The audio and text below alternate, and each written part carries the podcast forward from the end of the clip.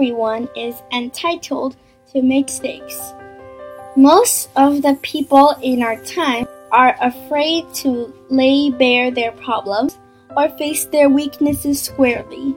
Actually, no one is free from defects. We must learn to face them and correct them.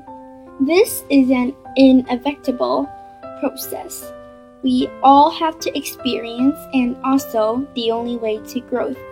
Kids make mistakes, so do adults. Do not be afraid to make mistakes. Rather, try to correct them.